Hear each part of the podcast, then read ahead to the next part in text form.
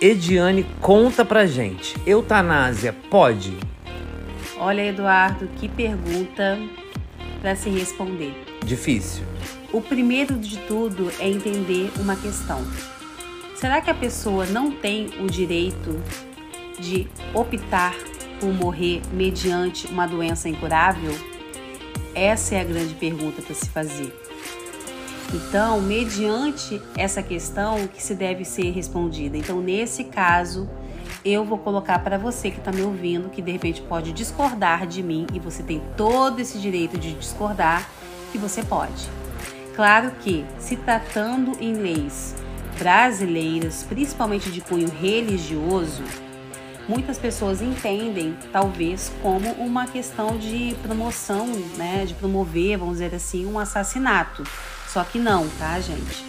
É, é uma espécie de autorização do homicídio, né, frente a uma escolha da pessoa, a uma questão de simplesmente adiar um sofrimento no caso de uma doença incurável. Por esse motivo que eu estou colocando para vocês que pode, diferente de uma pessoa que não está em sofrimento, que não está ali já, digamos, condenada com uma doença, como eu coloquei, incurável, tá? Então, se você me perguntar, a eutanásia pode para uma pessoa que tem uma saúde mental, né, uma saúde é, física, enfim, preservada, o meu discurso vai mudar. Eu vou dizer que não, porque o que essa pessoa precisa é de um, de um acompanhamento terapêutico e talvez uma avaliação psiquiátrica. Eu estou colocando aqui no sentido do que realmente é liberado por algumas leis de alguns países aí, aonde a eutanásia que vencer a morte é assistida, para quem não conhece, tá bom? Então é isso que eu coloco para você. Eu acho o seguinte, eutanásia, para mim, tem que ter o envolvimento da pessoa que está desenganada. É, quando você não tem o consentimento do paciente sobre aquela morte assistida, para mim, invariavelmente vai ser um homicídio. Porque você está privando a pessoa de ter um domínio sobre a evolução da doença dela, da, do prognóstico dela, da saúde dela. Independente de ser uma coisa legalizada ou não. Até porque eu vou te falar que eu já vi em hospital é, conceituado é, no Rio de Janeiro, onde a gente vive uma legislação que não permite a eutanásia. É, eu já vi em hospital é, uma, uma paciente nova, por exemplo, uma, que é a irmã de uma amiga, amigona minha, que estava com câncer terminal.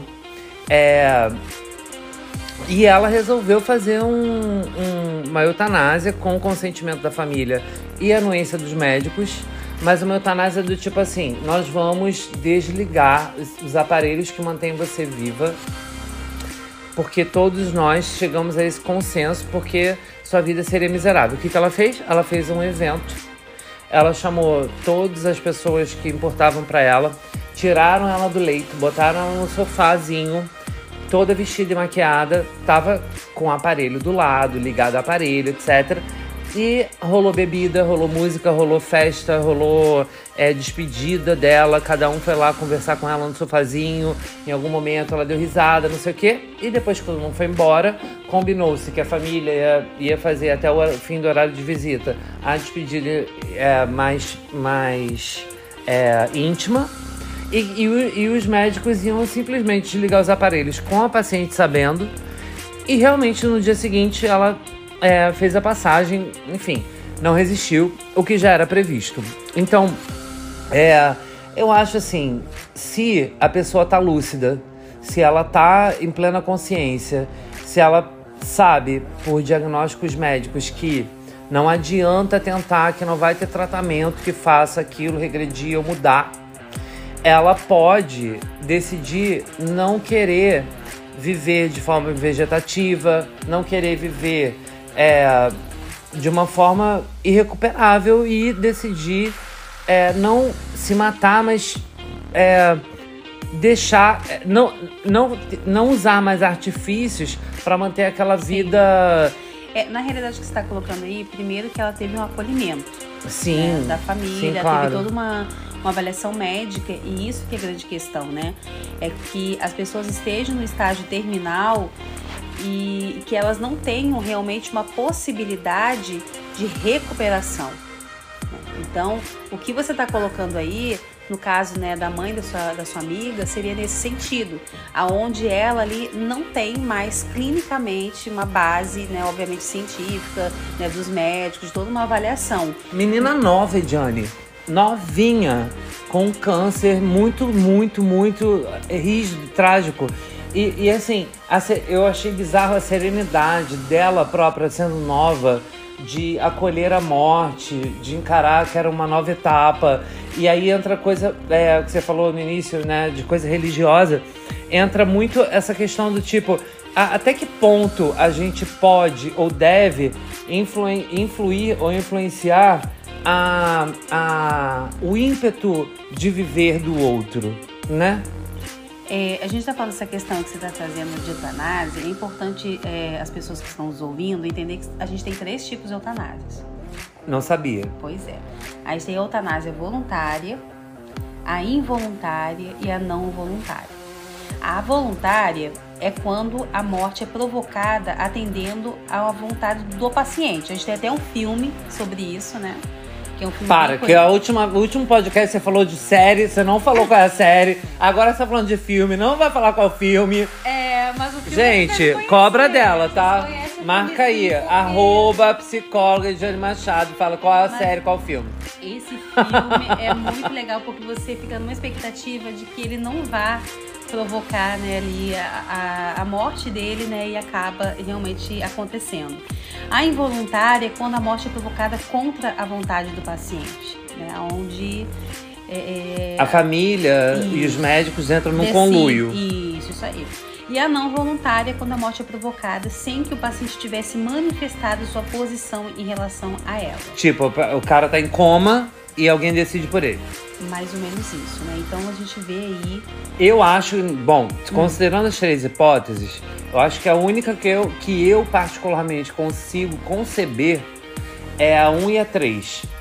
A 1, para mim, é a mais é, compreensível, porque eu acho que a gente tem que ter o, o domínio e a consciência sobre a nossa finitude e a gente pode sim escolher não viver uma, uma, uma uma pseudo-vida, uma vida é, que não. Enfim, uma, uma vida menor do que, do que a plenitude da vida, sendo que nada na medicina vai fazer a gente conseguir superar aquilo. É, as pessoas, né, né, gente, assim, que defendem essa questão da legalização né, da eutanásia, uma da, dos argumentos defendidos por eles é o que? É vencer por qual motivo que essa pessoa tem que ficar, às vezes, numa dor insuportável. Né? Então, Lógico. Então seria o alívio é, dessa dor e do sofrimento não só dele, como também das pessoas queridas que estão em volta dele. Uhum. E a outra também, que é aí uma grande discussão que poderia ser tema né, de mais um episódio, que seria o respeito pela sua autonomia e liberdade individual. Né? Então, a minha liberdade termina e começa quando começa do outro. Então, quem sou eu para dizer que essa pessoa não tem esse direito? Por isso que eu coloquei para vocês no início, né, da nossa gravação, que é um tema muito delicado e muito complexo para ser falado e precisa muito bem ser entendido para entender como que tá a saúde mental dessa pessoa, porque essa pessoa tem também o seu direito de escolha. Lógico, por isso que é, para mim a eutanásia involuntária não é um caminho, porque você está é, privando a, o alvo da eutanásia de se manifestar a respeito. Aí, beleza, a, a eutanásia não voluntária, onde a pessoa é, não disse nem que sim nem que não, simplesmente foi acometida eu acho covardia. É, em, em, termos, porque, uhum. assim, se você tá num coma irreversível, se você tá vivendo vegetativamente, é, de acordo com a medicina, você nunca mais vai re recobrar o seu juízo completo para dizer o que você quer e o que você não quer. Então, é, enfim, sumarizando, Diane, eu acho, eu acho que a eutanásia é, não é um homicídio, eu acho que a eutanásia não é um suicídio, eu acho que a eutanásia é, desde que ela seja consciente por parte de quem está partindo, ela é uma, uma decisão de escolher a forma como você quer viver nesse plano ou no outro. E não só isso, eu quero, eu não vou responder, tá? Porque eu quero que você que está nos ouvindo nesse é momento é isso. responda. Pode ou não pode? É isso. A gente lança pergunta e sai de fininho, porque aqui a gente não julga ninguém. Eu sou o Eduardo Maciel, o artista do podcast. Eu sou a psicóloga Ediane Machado. E aqui a gente pergunta. E você responde.